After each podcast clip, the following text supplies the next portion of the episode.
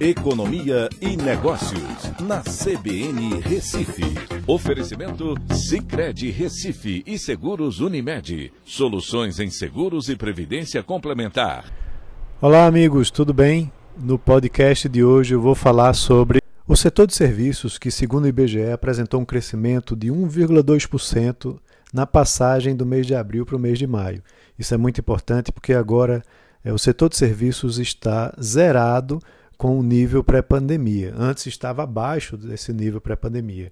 E é um setor muito importante para a economia brasileira, também para a economia pernambucana, porque representa mais de 70% do PIB, tanto do Brasil como de Pernambuco.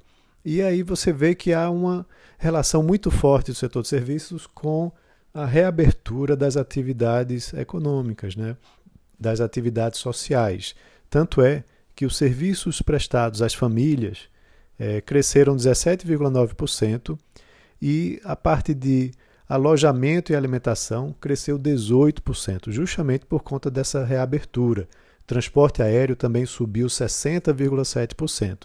Esses setores, porém, são setores que ainda estão muito abaixo do nível pré-pandemia.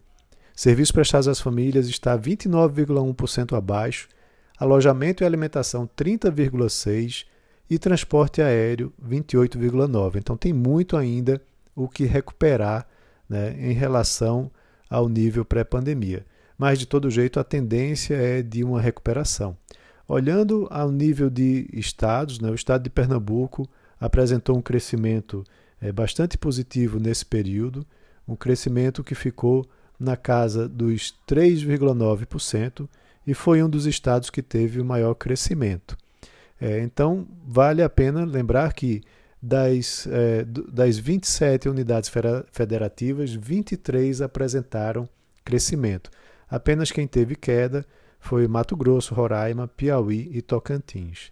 Mas os demais estados apresentaram um crescimento importante nesse mês de maio.